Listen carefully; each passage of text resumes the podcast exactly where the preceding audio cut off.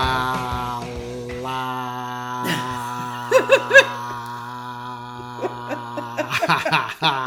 Maluco! E aí, sua doida? Eu sou Diogo Embroise e dessa vez não deu para pensar na frase de início. Ah, quer falar hoje não? Olá, eu sou Fernanda Sá e qual vai ser de hoje? Pergunta. É exatamente isso. Q&A. Q&A. Fizeram uma sugestão pra gente há um tempo atrás de fazer o episódio Pocket. Fazer uma versãozinha menor, porque tem gente que acha que o episódio é muito grande. Então a gente aliou falta de tempo com alguns problemas particulares e resolvemos fazer um, quem sabe, um outro modelo aí, né? A gente vai testar esse formato de perguntas e respostas eu, um pouco mais do que a Fernanda, estou acostumado a colocar umas perguntinhas lá no. botar aquele question boxzinho lá no, no Instagram e vir responder pessoas em 15 segundos, que é a duração de um story. E muitas vezes as perguntas não deixam uma resposta tão resumida, né? Então aqui vai ser o lugar para a gente poder falar um pouco mais com calma, né? O episódio vai ser menor do que vocês estão acostumados, mas muito maior do que um storyzinho. A gente escolheu algumas perguntas que vocês enviaram aí durante essa semana. E vamos ver como é que fica o produto final. Contamos com o feedback de vocês de sempre.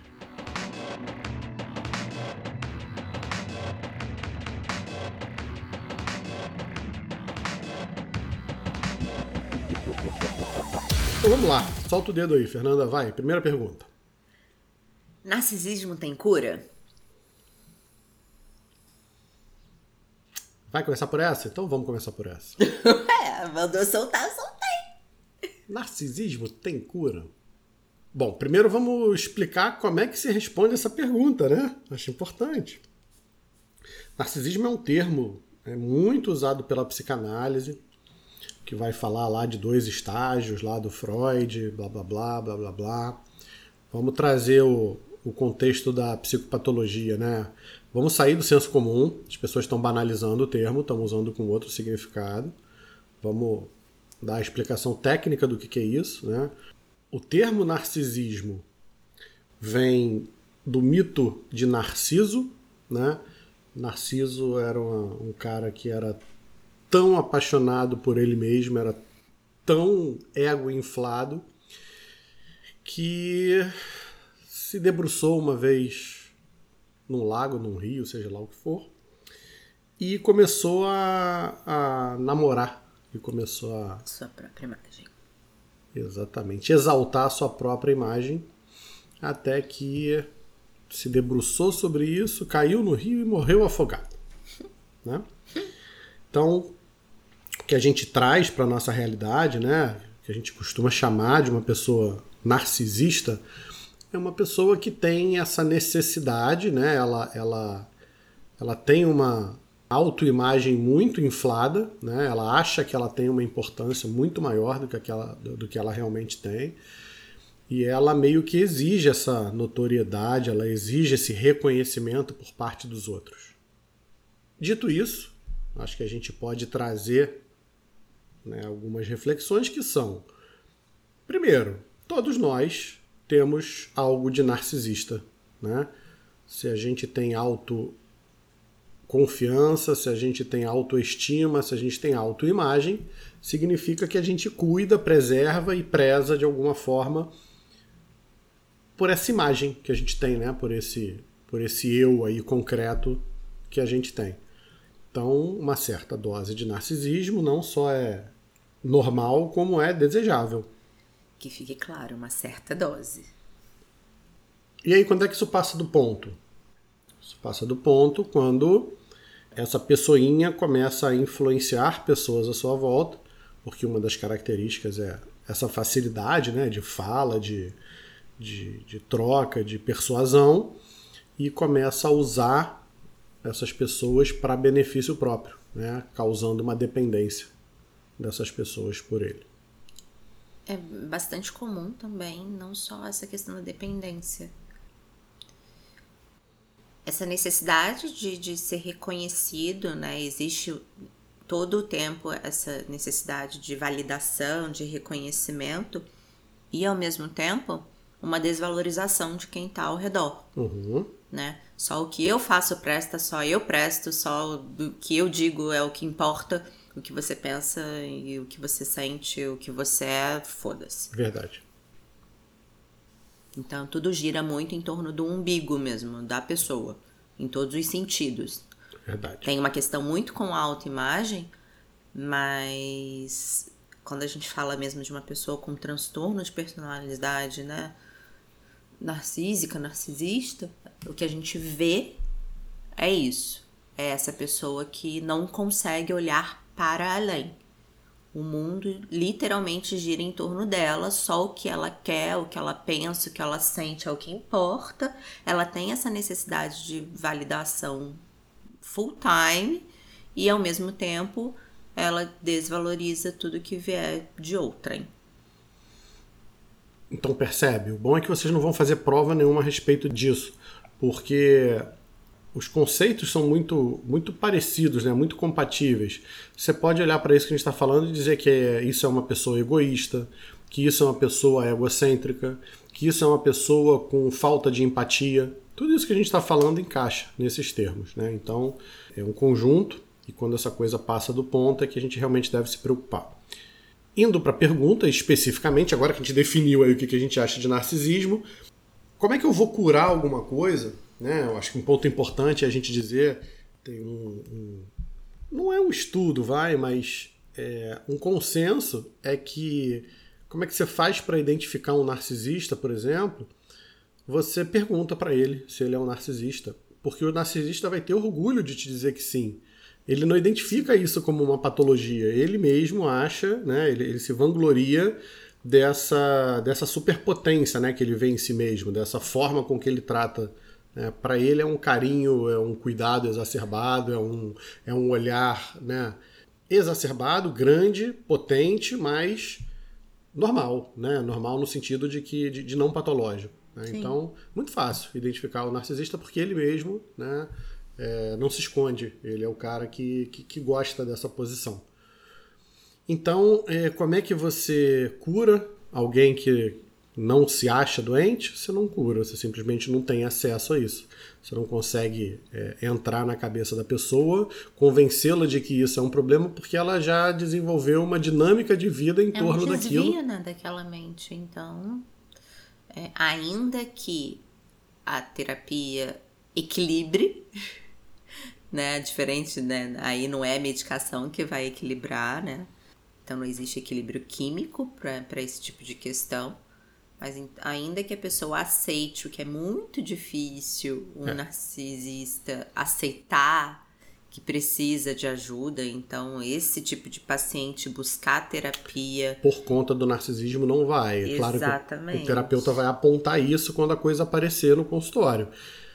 Mas é muito Mas difícil nunca mesmo. é a primeira Nunca é a queixa, não é o queixa. que leva Não, ao não, de, de forma alguma. Não, não- não lembro de ninguém ter chegado falando: olha, eu acho que eu sou um narcisista e eu preciso da sua ajuda. Então, é- é- acho que a grande questão é entender que isso é um desvio mesmo, é uma forma não torta, mas se muda a forma de pensar sobre si, sobre o mundo mesmo.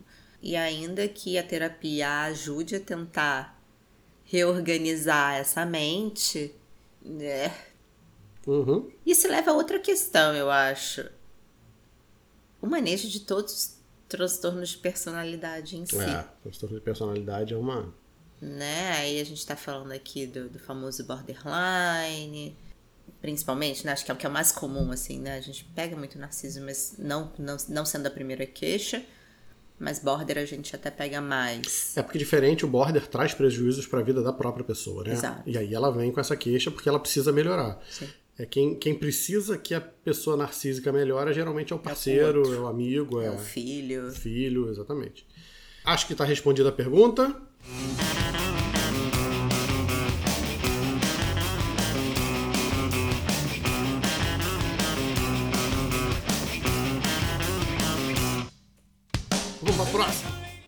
Mecanismo de alívio de estresse. Hobbies. Até onde é saudável? Talvez ele queira saber até que ponto é saudável ter mecanismos para o alívio do estresse, é isso? Até que ponto usar o hobby para aliviar o estresse é saudável? Será que foi isso que ele quis dizer? É, eu conheço a pessoa da pergunta há um tempo, ele inclusive começou a terapia há pouco tempo. Acho que eu entendo o que, que ele está querendo dizer. É, na verdade é o seguinte: entendendo que ele, por exemplo, é uma pessoa que encara a vida como ela é, ou seja, ele sabe que ele vai fazer coisas que dão prazer, mas que grande parte da vida é sobre fazer Se coisas fuder. que precisam ser feitas, né? Se fuder aqui e ali, mas sobretudo ter que trabalhar num emprego que não é o melhor emprego do mundo, ter que pagar contas, ter que não ganhar tanto quanto gostaria, ter que lidar com, com pessoas que são intransigentes ou narcísicas, ou seja lá o que for, né? Então é, é imprescindível que aqui e ali você tenha atividades que vão te ajudar a aliviar um pouco essa pressão, uhum. né? E aí a pergunta dele, né, pelo que está aparecendo aí é até onde isso fica saudável? Porque se você pesa muito a mão também nesses. Se você foca só no exercício, se você foca só nas saídas, se você foca é só na atividade física, até que ponto você não, não ultrapassa a barreira, não exagera, é isso? Exatamente. A resposta é meio clichê, né? Eu queria saber como é que a gente pode de verdade ajudar a pessoa, porque tanto ele quanto as outras pessoas que estão ouvindo vão saber isso que a gente está falando, né? Palavrinha-chave, palavrinha básica, equilíbrio. O que, que isso quer dizer? Quer dizer, meu amigo, que se você for jogar teu videogame lá no fim do dia, porque tu tá estressado, e aumentando a carga de estresse, ao invés de jogar meia horinha no final do dia, uma hora, você passa a jogar duas, três, quatro. Tua mulher foi dormir mais cedo e ficou bolada porque você ficou jogando videogame, ou você virou à noite no dia seguinte, estava cansado e rendeu pouco no trabalho, ou você. Então, é, na verdade, né, a gente vai falar um pouco no podcast que está no forno, a gente está tomando muito cuidado para ele não queimar, porque ele está no forno há algum tempo já. Mas uh, o episódio que a gente vai fazer é sobre propósito, né? Sobre propósito, sobre motivação. A gente vai falar um pouco mais a fundo disso, sobre o quanto é importante essa tua atividade principal não ser algo sem valor e sem sentido para você, né? Você cai nessa situação aí, aí eu vou te puxar a orelha porque trabalhamos há um tempo juntos, né, atendendo equipamentos de, de, de, informática, e aí, por exemplo, quando a gente fazia a troca de uma, de uma peça lá e era de um, de um cliente importante, de um diretor, a gente falava assim, ó, não sai daí não, estressa a máquina antes. O que, que significava estressar a máquina? Abre um monte de aba, bota a porra toda para rodar ao mesmo tempo, coloca ela rodando com 100% do processador, memória, tudo que tu puder. E deixa ela assim funcionando durante um tempo. Então, estressar significa leva até o limite e sustenta. Por um tempo, por um breve período de tempo. Esse teste era feito por duas horas. É, e depois, e depois segue-se a vida. Você sustentar uma situação de estresse todo dia, todas as semanas, todos os meses, é impossível que você tenha um mecanismo de compensação que vá dar conta disso. Né? Então, tem que se tomar esse cuidado, né? até porque a gente sabe, é, uma hora de uma atividade, de um hobby, vai eliminar um, uma certa quantia de estresse que você tem. Duas horas não elimina o dobro, três horas não elimina o triplo, quatro horas não elimina. Então, os mecanismos vão se esgotando também, eles vão, vão dando cada vez menos conta. E do outro lado, trabalhar seis horas no emprego que te prejudica é uma coisa, trabalhar oito é duas vezes pior, trabalhar dez é três vezes. Então, é, é, é inversamente proporcional. E não tem problema nenhum. Tem pessoas que atuam é, é e, e, vivem seus hobbies muito mais intensamente do que a atenção que eles dão, por exemplo, para o trabalho, para a família, para a espiritualidade. Problema não tem nenhum, tem custo, né? O custo disso é que, uma vez que a energia e o tempo dele está nisso, ele não está nas outras coisas e as outras coisas morrem, né? Então, equilíbrio é isso, né? Você está olhando para os pratinhos, ver como é que eles estão rodando ali e ver o que, que de fato é importante para você. Tem gente que deixa o pratinho cair de propósito para quebrar mesmo porque não está aguentando mais. E aí bota a culpa no hobby, né? É. É isso. É bem clichêzão mesmo, apesar de saber que passando do limite, isso vai ter o custo, como o Diogo falou. Não dá para negar que é imprescindível, né? ninguém vive só do trabalho, né? Ninguém vive só das obrigações. É preciso equilibrar, sim, né? É, as obrigações, os deveres, com um momento de lazer, de descompressão, seja para quem gosta, né? Seja tocando um instrumento musical, seja fazendo a leitura de um livro bacana, seja assistindo um filme, seja fazendo alguma questão manual, né? Eu, eu tenho uma paciente que ela agora ela tá se questionando se ela tá viciada em crochê.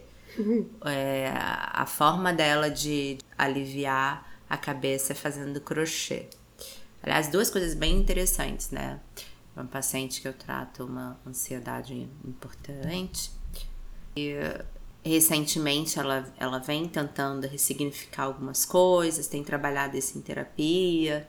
E aí as duas formas, ela já gostava bastante do crochê e acabou intensificando isso nesse processo. E agora ela também iniciou o polydance. Uhum.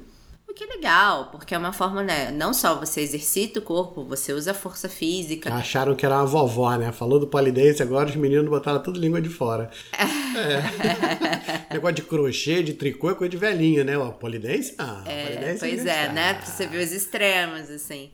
E não, é uma paciente jovem e tudo mais. E é, é legal, né? Dela ter encontrado nisso uma forma de. Que, que, que não deixa de ser terapêutico, porque é ali que ela vê, ela consegue olhar para o próprio corpo e se admirar e, e reconstruir a própria imagem, trazer essa autoestima novamente depois de um relacionamento que terminou meio de uma maneira um pouquinho esquisita. Então, assim, é, é isso. É fundamental, mas é preciso entender que não pode ser só isso. Então, equilíbrio é a palavra. Muito bem, doutora Fernanda. E. Aliás, ela tá arrasando nas primeiras aulas do Polidense. Eu fiquei até curiosa.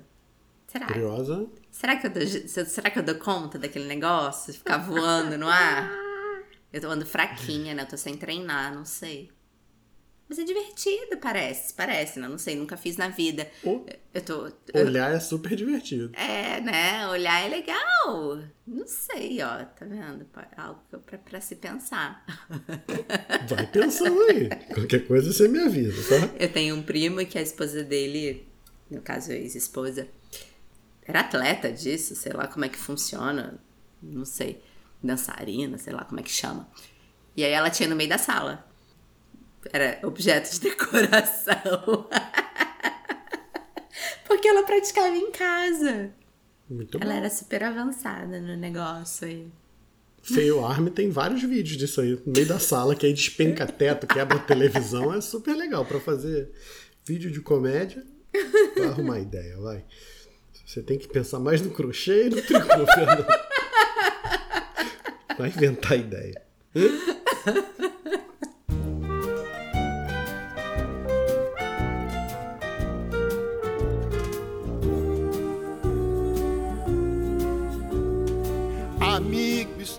Aqui.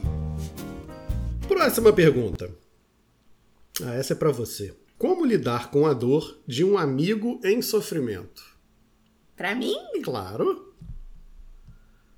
Você que é uma super amiga, você que. Por causa de quê que é pra mim? Que isso? lida com, com Terapeuta dores. que é você. Com dores alheias o tempo todo. Eu ah, mas lido. eu não lido com dor de amigo. Eu não, meus lido, amigos, com, eu não lido com dor de amigo nenhum. A única dor que meus amigos reclamam é que eu não respondo eles em lugar nenhum, tirando isso. Tem dor nenhuma que eu. também... Essa é a dor, né? Porque você é o amigo relapso. Não é pessoal. Ausente. Não, não é pessoal. E aí? Como é que você lida, Fernanda, com a dor de um amigo que tá em sofrimento? Não lido. Que egoísta. A não ser que ele chegue pra mim e me peça ajuda, não tem muito que eu possa fazer. Posso observar, posso até ficar chateada, ficar triste de ver certas questões que aconteçam, ou de ver a pessoa triste, ou passando por algo que você identifica que não é tão legal. Mas se essa pessoa, ainda que seja muito minha amiga, ainda que eu tenha muita intimidade, se ela não chegar para mim e falar, eu preciso de ajuda, eu quero sua ajuda. Você não é daquela que vai falar, ó, oh, se você precisar de ajuda, eu tô aqui, hein? Não, é isso, eu me coloco presente, ah. disponível. Não, mas isso. Ai, não, é, não é essa coisa né, de você também tomar isso take it for granted. Não. Não é tipo, ah, sabe que eu tô aqui, a hora que você precisar procurar. Narcisista, não. fodona sou eu, não, se você quiser, vem procurar. Não, claro ah. que não. É óbvio que eu vou Não, não é nada não, não, não, não. Tô falando sobre a minha explica, pessoa. Explica, explica pra gente. Sua pessoa. Ah. É algo que. Você também, mas. A escuta, ela é sempre um pouco mais qualificada. E o fato de você ter treinamento para fazer uma escutativa, você consegue se calar e só intervir realmente quando é solicitado. Uhum, claro. Então, não é que eu não me importe ou que eu não vá fazer nada, mas eu consigo me colocar no local de ouvinte. Então, e de observador, né? Às vezes a pessoa realmente não quer falar nada, você só tá vendo. E aí, uhum. se você só tá vendo, em algum momento, se você achar que tá passando do ponto, você até fala, ó, oh, então, se não tiver bacana aí, tô aqui. Mas, fora isso, eu só lido se a pessoa de fato solicitar que eu tenha que lidar. Fora então, isso. Você aconselha essa nossa ouvinte a ficar de fora e respeitar o. Ah, essa ouvinte e é todo mundo, né? É, eu acho que a gente não tem que meter o bedelho onde a gente não foi chamado. Hum. A não ser que ela esteja identificando uma situação de risco de morte. Sei lá, e talvez eu sinalizasse algo mais. Que nem a gente faz com o paciente, né? Tem Se que gente... ser aí, né? Se não for risco de morte, você deixa lá a pessoa sofrer as pitangas dela lá. É. Entendi. Tá bom. É. Deixa eu acrescentar alguma coisa ao que você falou aí. Uma das coisas que eu aprendi, que ficou muito marcado para mim na época que eu estudava isso lá na faculdade, era para a gente não confundir simpatia com empatia. Né? Na simpatia, você se embola com o outro e não consegue mais separar. Provavelmente é isso aí que está acontecendo com essa moça. Sentir a dor do outro, tomar ela como se fosse sua e depois você não consegue mais largar isso. Né? Da mesma forma com que você não consegue olhar o teu vizinho que tem o carrão conversível importado e, e se imaginar indo trabalhar com ele todo dia, por que, que você faria isso com a dor de alguém, né? Uhum. Se você não faz isso pro bem, por que, que você faria isso pro mal, né? Por que, que é, tá, tem energia, tem tempo sobrando aí para você, para você é, ajudar a cuidar do que é do outro, não tem coisa tua realmente que esteja te demandando, ou tem alguma coisa te demandando aí, você não quer gastar com isso e aí você tá né, debruçando isso sobre, sobre essa, esse teu amigo aí que você está dizendo. Porque a empatia, né, por exemplo, então vamos falar da escutativa que a Fernanda falou. A empatia é o que eu preciso fazer quando a pessoa entra lá no consultório. Então entrou a menininha de 17 anos que acabou o namoro agora e tá chorando porque a vida dela acabou. Cara, é, eu preciso ser empático e não achar isso uma babaquice, porque. Pra ela, essa, realmente a vida acabou. Essa dor dela é a maior dor do mundo para ela agora. Né? Eu não vou simpatizar com isso, mas eu vou empatizar com ela e vou, e vou tentar sentir o que, que ela está sentindo naquele momento ali, para imediatamente sair desse lugar e poder ajudá-la, porque se eu ficar na mesma que ela, eu não ajudo, né? É, vão ficar os dois chorando, um no ombro, os dois chorando, um no ombro do outro e a coisa não vai sair do lugar. Né? Então, até para poder ajudar, você tem que ter uma, um certo distanciamento, né? Da pessoa aí em questão que você está falando. Se colocar disponível, oferecer ajuda e ser humilde, porque às vezes você não sabe mesmo como é que você vai ajudar, né? Você pode só ser um intermediário, você pode ser alguém que vai ajudá-lo a buscar uma terapia, você pode ser alguém que vai facilitar uma conversa com, com quem está machucando ele, que ele não consegue fazer, né? É, tentar intervir o mínimo possível, porque essa história de que eu se fosse você ou eu no seu lugar é muito complicado, é uma falta de responsabilidade. Sim verdade, né? Você meio que aponta, né? A pessoa não, não sabe o que decidir, você aponta ela para uma decisão, para uma solução, que depois você vai dormir três horas da manhã e ela, três horas da manhã, está lidando com as consequências disso aí. Né? Então, muito cuidado com essa ajuda, se ela foi solicitada, se você está qualificado para ajudar, se você não está embolando. A tua pergunta é boa, só estou mais preocupado contigo do que com esse amigo no momento, né? O quanto, o quanto você está jogada nisso daí né? E, e se de fato você não está se atrapalhando mais do que possivelmente ajudando ele. Sim. Né? I've always been fascinated by that force that shapes human beings. Who am I and what am I here to give? You are a catalyst for getting other people to change the way they think about themselves. As painful as this is, human beings can change one of two ways. They can change because there's an opportunity, they just decide to go make it happen, or they do it because they're at a threshold. Mais uma pergunta. Vai se tratar, mas nunca com coach, hein? Ih, esse levantou polêmica. Esse levantou polêmica. É, Tony Robbins. Tony Robbins, eu não sou o seu guru. É diferente guru de coach. E é diferente coach de coach. E é diferente coach de psicólogo. E é diferente, mas tem psicólogo que é coach. coach. Eu trabalho com uma psicóloga que é coach. Isso aí. Então, entendi. Ainda bem que foi você que sacaneou os coaches. Eu agora tô cada vez mais politicamente correto. Não sacaneio mais ninguém. Só a Fernanda mesmo. Né? De vez em quando? Não é há 20, 30 anos atrás, sei lá, minha mãe era professora e aí tinha uma galerinha, né, que de vez em quando alguns amigos de escola e que eu via acontecendo lá na rua e que eu sabia, né, de pessoas que eu conhecia, que eram explicadoras explicadoras era uma explicadora era a mulher que sentava do lado de você para te ajudar lá com a prova que você está com dificuldade, com a matéria que está ruim, com a prova que você foi para recuperação, para a prova final. Ela não é uma professora, sabe? Mas ela tá ali imbuída de uma tarefa e ela tem boa vontade e ela quer te ajudar a fazer o um negócio. A diferença é que uma explicadora talvez, né, seja uma pessoa que tem um segundo grau completo e está ajudando uma criança que está no quarto ano, no quinto ano. Então, se ela vai ajudar com português ali, ela realmente vai poder ajudar lá com os adjuntos adverbiais e adnominais e preposições e, e adjetivos. Falta essa e, aula. É, essas paradinhas aí, é, realmente elas podem estar dentro do âmbito de conhecimento da pessoa e ela vai de fato ajudar. Né? É, o perigoso é essa pessoa oferecer um, um treinamento para mexer numa, numa bomba de, de, de gás da Petrobras lá, de plataforma de petróleo, para alguém que vai fazer essa operação lá no meio do.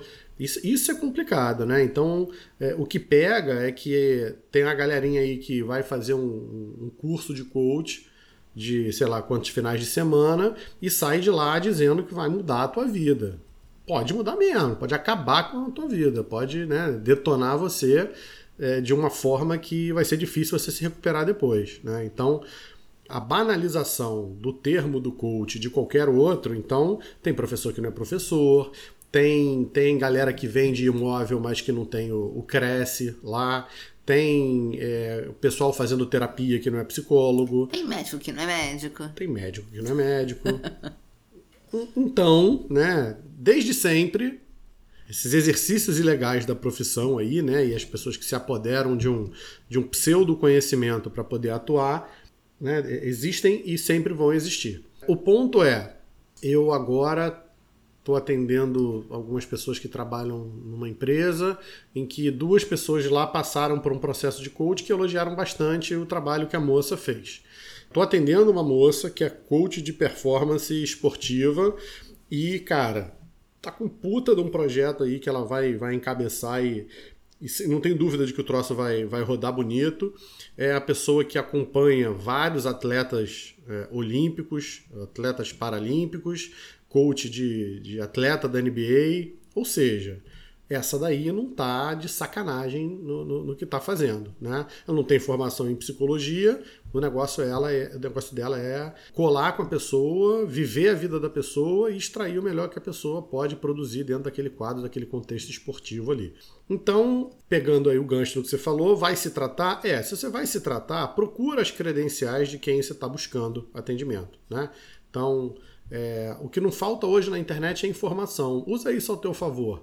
Vai ver se teu psicólogo tem um CRP lá, se ele está ativo. Ou não, se você quiser procurar um terapeuta holístico, um astrólogo, seja lá o que for, né? Beleza. Mas se você de fato estiver procurando um acompanhamento terapêutico, você tem um, um, transtorno mental, aí você vai procurar um médico, tenta procurar um que seja psiquiatra, né? É, vai, vai dar uma olhada lá se o CRM dele existe, se está ativo, se essa pessoa de fato é quem ela diz que é. Vai ler, reviews, vai ler opiniões de pessoas que já foram atendidas, porque uma coisa é eu, Diogo, falar que eu sou isso, sou aquilo. Outra coisa é você ter acesso às opiniões que meus pacientes colocam lá, né? É, talvez nem por causa de estrelinha, não. Mas do cara falar assim, pô, eu cheguei lá com um problema de impotência sexual, gastei um dinheiro absurdo lá com o Group e, porra, o cara me ajudou mais do que essa galera aí que, me, que acabou com o meu dinheiro e que acabou com a minha autoestima e que. Porra, aí tu olha para isso, tu fala assim: olha, eu vou resolver minha parada agora aqui com, com o cara. Tá vendo? Você se identifica pelo que o cara tá falando lá. Então, acho que é, se você vai se tratar, olha realmente com o que, que você tá lidando, né? Pode ser que um coach te ajude, mas cuidado sempre com os atalhos.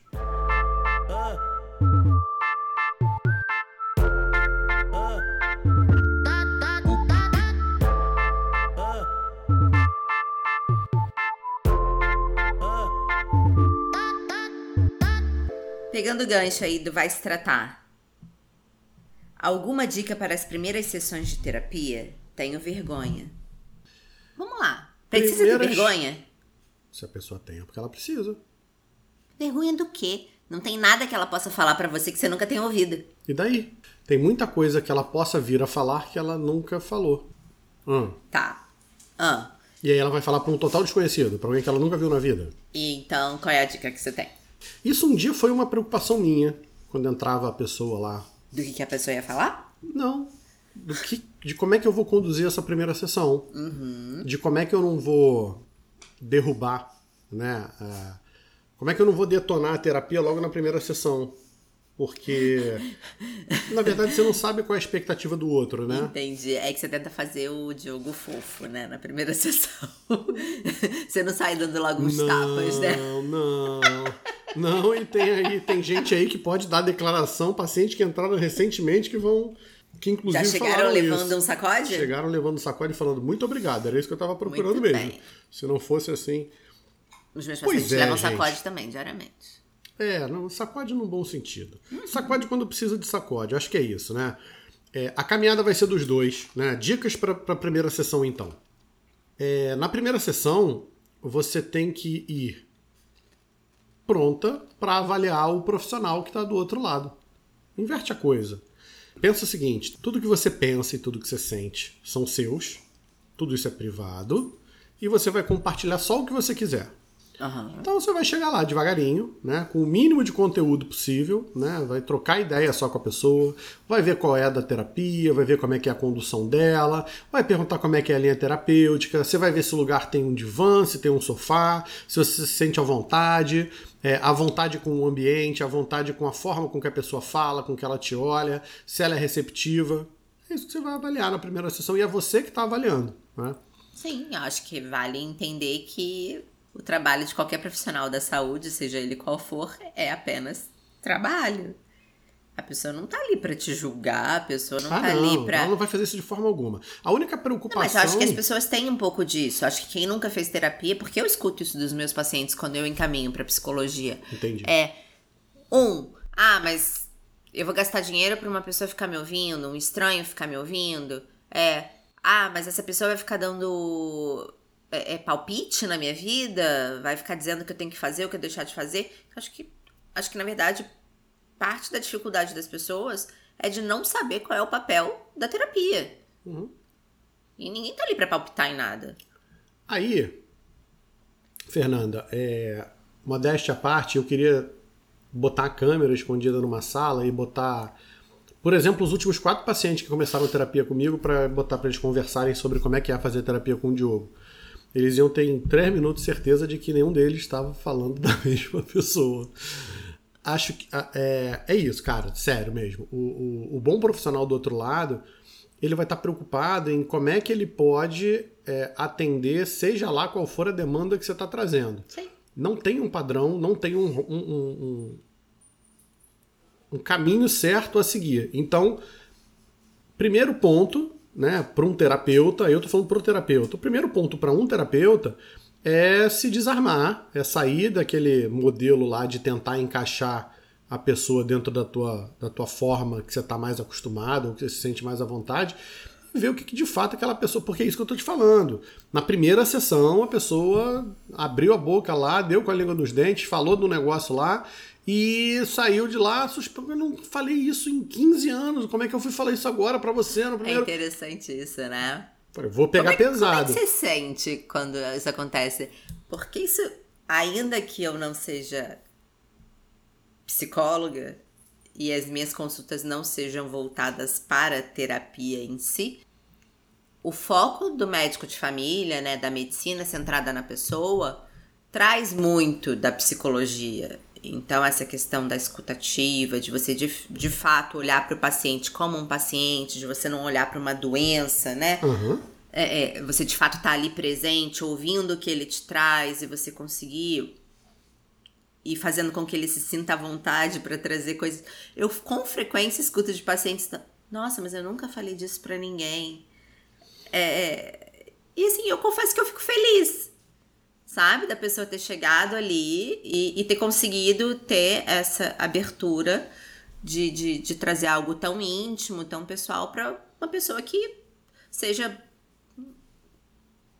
Ainda que seja um médico que já acompanhe, que já conheça, mas é um desconhecido, né? Então, assim, como é que é isso para você? Assim? Parece, parece é, meio utópico isso, né? Parece meio paradoxal isso, mas é muito mais gostoso ouvir, né? É, porque eu escuto assim, poxa, eu faço terapia com o Diogo há dois anos e eu amo o Diogo, não troco por nada. Legal, bacana, fico feliz por isso, mas uma pessoa que com dois meses, três meses fala assim, cara, mudou completamente a minha vida. Essa parada aqui, é aquilo que você falou daquela vez, isso que você falou aqui, aquilo que você. Então, assim, é, pode parecer que, ó, é, a gente vive num, num, mundo em que o dinheiro né, faz alguma diferença na vida das pessoas. Então, eu vou tentar segurar aqui o meu paciente por 10 anos, 15 anos, como era uma psicanálise antiga, né? Porque, né, eu garanto o meu dinheirinho no final. Cara, mas esse cara que com 3, 4 meses tem um boom, tem uma mudança. Esse cara, é, ele, ele volta daqui a uns anos porque ele tem outro problema. Ele conta para as pessoas o que, que foi o processo que mudou. Ele sabe falar qual é o modelo da terapia, como é que é o cara que atendia, como é que era.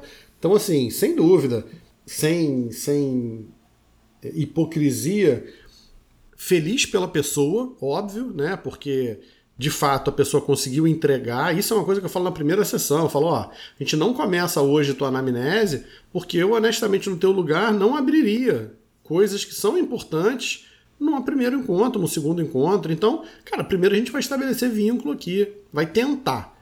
Eu não Sim. vou ficar. Eu vou. Eu vou falar de videogame com o moleque que chega lá com 15, 16 anos, mas eu vou falar do que eu jogava e do que eu jogo hoje. Eu não, eu não vou entrar na parada do que eu. Eu não, não jogo LOL, eu não jogo. Então, até certo ponto dá pra ir. Dali pra frente não sou mais eu. E talvez ele tenha que procurar outra pessoa, seja melhor para ele mesmo. Então, eu, tudo isso que eu tô falando, né, que a Fernanda falou também, é sobre. Olha, primeiro, tem alguém do outro lado é, mais preocupado e com 50% da responsabilidade que você tem. Uhum. Né? O profissional do outro lado está preocupado também em fazer essa coisa acontecer. Então, você tem que ir com o mínimo de peso possível, tranquilo, porque você só vai abrir o que você de fato precisar abrir, né? o que você se sentir à vontade para abrir. E eu acho que essa análise é muito importante mesmo. Se o ambiente é agradável, se a dinâmica que está rolando é legal, se a pessoa te, te, te, te cai bem né? Porque de repente tu só vai conseguir fazer terapia com um homem mais velho, ou com um homem mais novo, ou com uma mulher mais velha, ou com uma mulher mais nova, ou com alguém gordinho, ou com alguém que isso seja motivo para tu, né? Que isso seja é, pauta para alguma sessão de terapia lá para frente. Mas se se assim você precisa para começar, faça o que precisar para te facilitar. Tudo bem. Every time you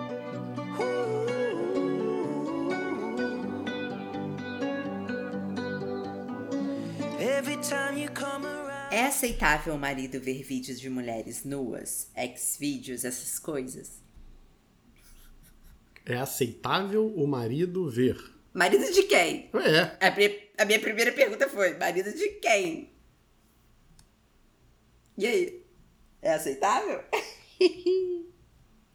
Bom, deixa eu, deixa eu, deixa eu pegar um, um caso que tá quentinho, que não tem duas horas que eu ouvi. Acabei de sair do consultório e eu vi o seguinte. É, mas esse aí, peguei os negócios dele, né? E o cara quase cavando um buraco, enfiando a cabeça. É, peguei mesmo os negócios dele aí. É mesmo? O que, que você pegou dele? Ah, uns papos aí. Primeiro era negócio do Orkut, depois foi Facebook, outro dia tinha no WhatsApp. É mesmo? Poxa. É, O que, que você pegou? Ah, umas conversas dele meio torta aí, falou que ia com a mulher pra não sei aonde, depois falou com a outra que não sei o que, depois falou. Falei, ué. Mas e aí? Né? É, como é que ficou essa história? Eu falo pra ele, cara, quando tu sair com teus amigos, tu sai com teus amigos. Para com esse negócio de ficar ligando pra dar, pra dar notícia do que que tá acontecendo. que- Tu vai sair com os teus amigos, é pra tu falar de mulher mesmo, é pra tu contar as coisas, é pra você falar que a fulana é gostosa, que eu não sei o quê. Porque fazendo isso, você não vai parar nesse lugar. Falei, olha como é que o meio de campo tá todo embolado. Quer dizer, ela permite que. Ela acha assim. Porque quando eu saio com as minhas amigas também, a gente fala. Eu falo do cremezinho que eu tô passando de testosterona que melhorou. Eu falo disso, eu falo de aquilo. A gente fala de outros caras e tal. Mas isso, né, esgota aí o meu desejo, a minha vontade e tal. Não faz isso? Sai com os, com os colegas, eu vou só almoçar lá e volto. Faz nada, estica com eles, bate papo, toma cerveja, fica doidão, fala. Porque fazendo isso, ele não é. Qual é, o- qual é a- o boi que tá na linha aí? Qual é a merda, né? Qual é o problema? É, o problema é que o combinado entre dois adultos é um combinado entre dois adultos. E o que, que você vai querer e vai permitir dentro do teu relacionamento, uma vez que você converse a respeito disso, vocês têm que chegar num comum acordo. O que não dá é pro cara fazer o que ele acha que tá certo, a mulher dizer assim, ó, isso não tá certo, o que está certo é aquilo. Porque eu falei para ela, eu falei, olha, eu não sei. Eu não sei se está certo o que o cara faz, eu não sei se está certo o que você faz. O fato é, vocês dois não estão conversando, vocês estão num relacionamento que as regras não estão bem claras. Então, a gente vai discutir isso agora. Próximo, próximo passo é o que, que cabe, o que, que pode dentro desse relacionamento.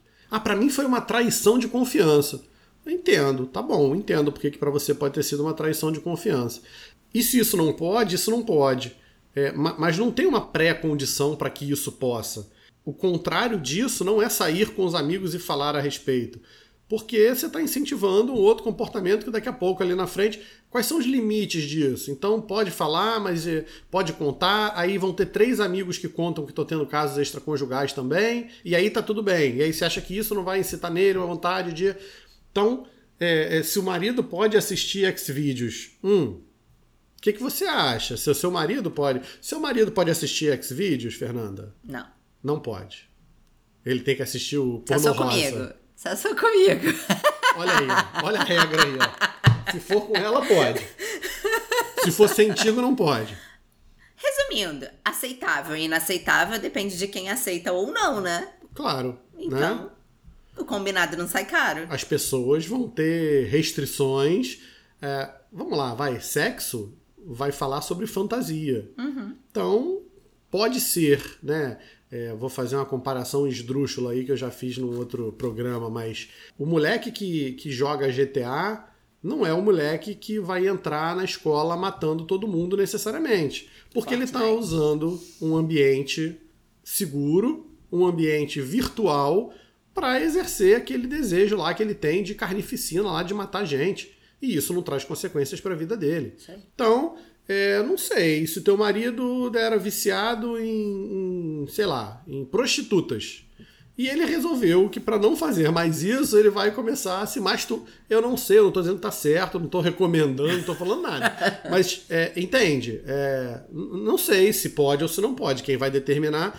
Agora, se para você isso aí for intransponível, se isso aí for inegociável, você tem que falar para ele, ó, eu não, topo isso. Ah, mas a vizinha topa, mas a vizinha é o pacote vizinha. completo dela lá. É. Vai pegar a vizinha e vai, vai ficar com o pacote completo, porque a vizinha não vai topar outras paradas também que a tua mulher faz. Isso né? aí. Então, Resumindo, o combinado não sai caro. Resumindo, o combinado não sai caro. Mas essa galera que pergunta esse tipo de coisa, Fernanda, eu, eu puxo logo a orelha. Você assim, vem cá, por que você não está preocupada com o teu desejo? Por que você está metendo o bedelho lá no que o cara está fazendo? Tudo bem, se o cara tá, sei lá, comendo a empregada, aí são outros 500. Mas o cara tá se masturbando vendo X-Vídeos lá. E sei lá se tá se masturbando ou se tá só vendo o negócio. Beleza. Incomoda tanto assim o fato do cara tá tendo prazer. Por que, que ela não tá cuidando do prazer dela? O que, que ela tem feito para poder resolver a questão dela? Então, é, é, né? Puxa a orelha dela também, né? É porque é isso, a, a, é, a, terapia de casal tem isso. O pessoal posta, um, um, coloca uma questão na mesa e fala assim: ó, ele, ele, ele, ele tá fazendo isso, isso, isso, isso. Tá bom. Vou é ali. apontando, né? Eu vou ali, mas depois eu volto aqui. E você? Aham. Uhum. Por que, que essa história aí de sair com as tuas amigas e ficar falando de outros paus pode? Tá tranquilo, né? Uhum. Pode.